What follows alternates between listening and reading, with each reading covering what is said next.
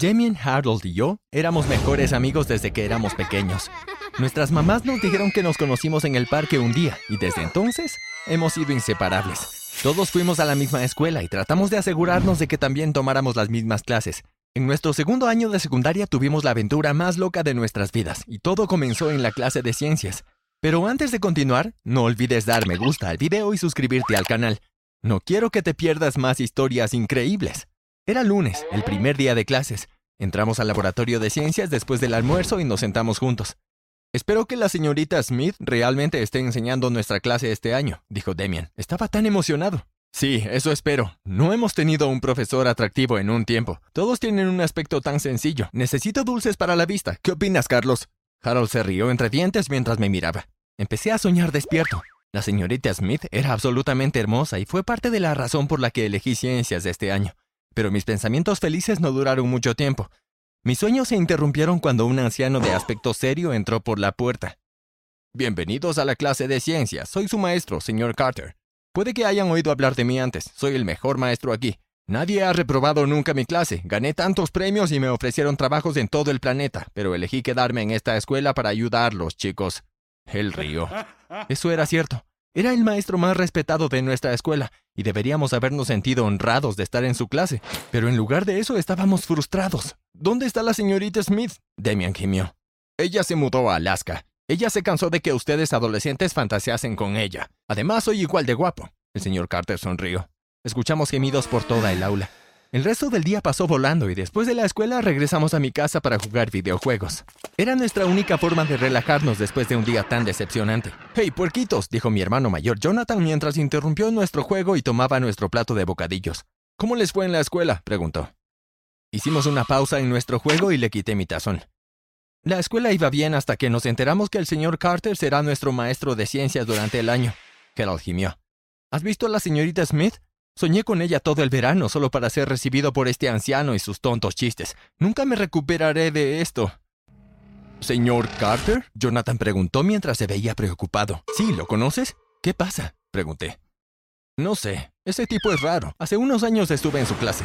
Todo estuvo bien, realmente. Es un tipo divertido. Pero un día mi amiga Yuri empezó a reprobar tareas. El señor Carter la invitó a su casa para recibir clases particulares. Dijo que realmente quería asegurarse de que pasara su clase y finalmente sus exámenes finales, así que ella fue. Dijo y luego se quedó en silencio y parecía que estaba mirando al vacío. ¿Y entonces? pregunté. Y luego... Bueno, Yuri nunca fue la misma. Después de solo una noche de tutoría superó todos los exámenes y tareas posteriores. Pero ella cambió. Solía ser un alma alegre y burbujeante, pero cuando regresó a clase parecía aburrida y sin vida. Tenía una mirada fría y triste en sus ojos. Era casi como ni siquiera recordar a quién era yo.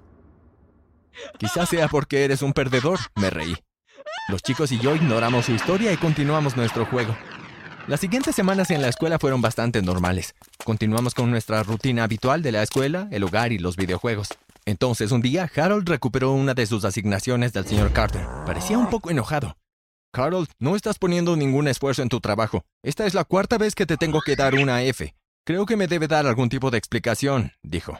Supongo que realmente no entiendo estas cosas de la ciencia. De todos modos, no planeo hacer nada de esto después de dejar la escuela. Voy a ser arquitecto. Además, solo me uní a esta clase para mirar a la señorita Smith, Harold respondió.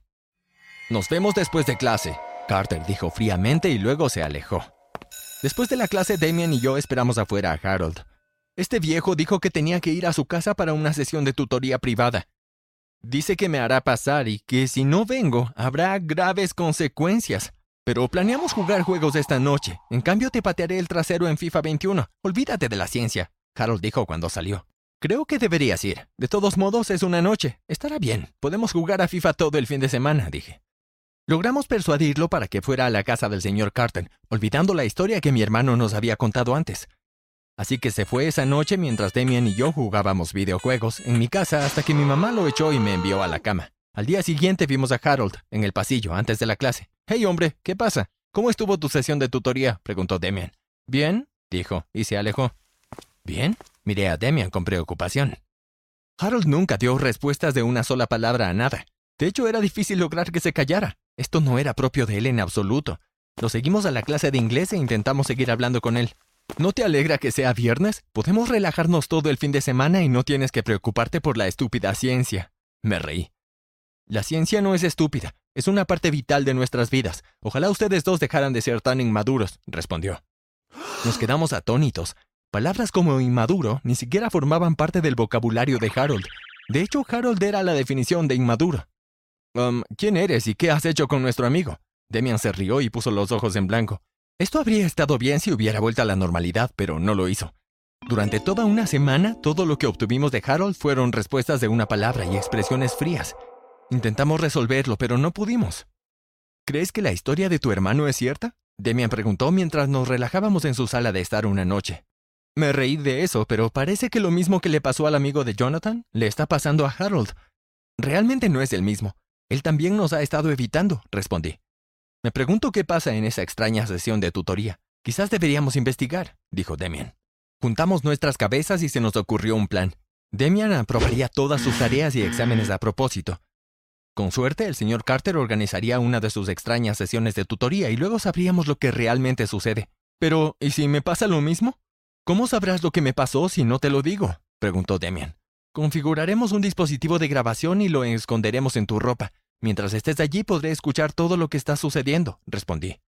Nos pusimos a trabajar la semana siguiente. Damian falló todo constantemente, mientras Harold superó todos los exámenes. Le tomó alrededor de un mes, pero el señor Carter finalmente pidió hablar con Damian después de clase y organizó una sesión de tutoría para esa misma noche. Es nuestra oportunidad, le dije a Damian, mientras íbamos a su casa esa tarde para preparar todo. Ya había pedido el dispositivo de grabación y lo había conectado a mi teléfono y a mi PC. Cuando estuvo listo para irse, dijo, Realmente no sé nada de esto. Tengo un mal presentimiento y estoy muy nervioso. Vamos, no lo estés. Hemos trabajado muy duro para llegar tan lejos. Bueno, quiero decir que has fallado en todo y no ha sido un trabajo duro, pero tenemos que averiguar qué le pasó a Harold. Estamos haciendo esto por él. Y recuerda, puedo escuchar todo. Estarás bien, dije. Parecía sentirse tranquilo. Ahora ve rápido y me iré a casa para monitorear mi PC, dije. Nos separamos y me fui a casa rápidamente.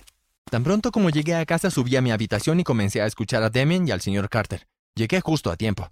Escuché a Demian llamar a la puerta y escuché al señor Carter venir a abrirla. Me lo imaginé todo en mi cabeza mientras sucedía. Gracias por venir, Demian. Adelante. Toma, toma asiento.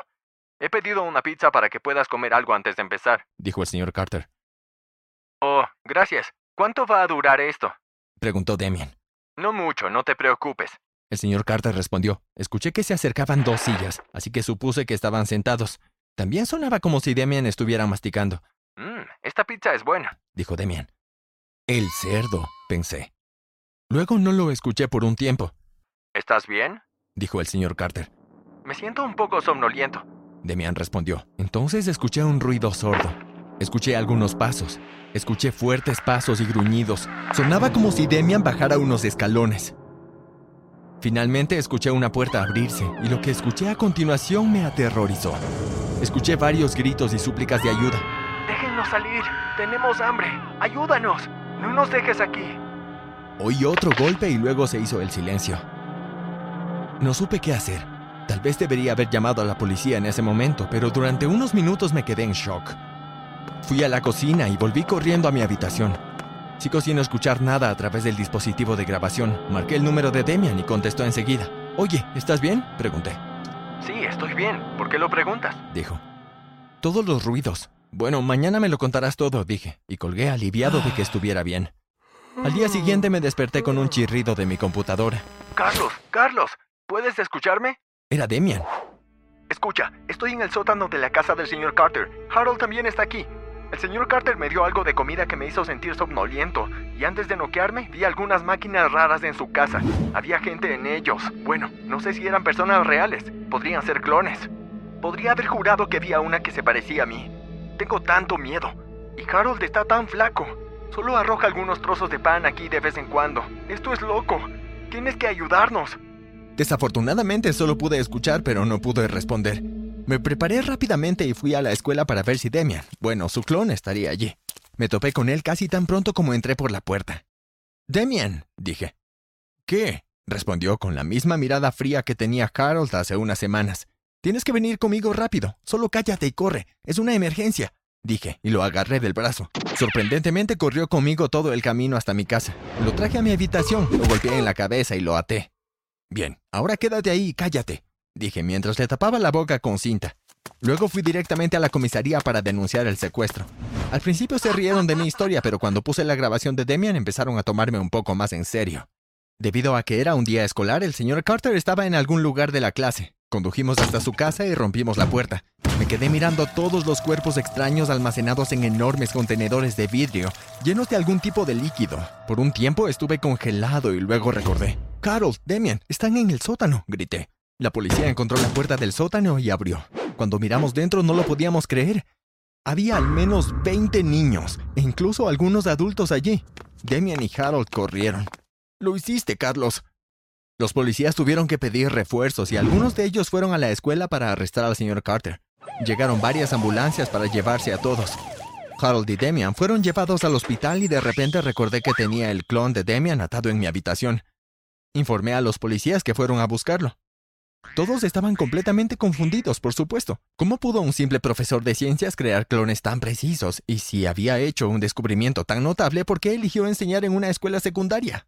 Aparentemente los cerebros de los clones estaban programados para poder superar todos sus exámenes. Era casi como si fueran mitad humanos, mitad robots. Pero ¿por qué alguien haría todo este trabajo solo para parecer un buen maestro? Todo fue demasiado extraño. Este caso aún se está investigando y no se ha dado a conocer. Todos los clones han sido capturados y enviados a un laboratorio de investigación seguro. Damian, Harold y yo somos considerados héroes en nuestra ciudad ahora. Decidimos comenzar un pequeño negocio juntos después de dejar la escuela secundaria porque queremos estar lo más lejos posible de los maestros y profesores. Ya no confiamos en ellos.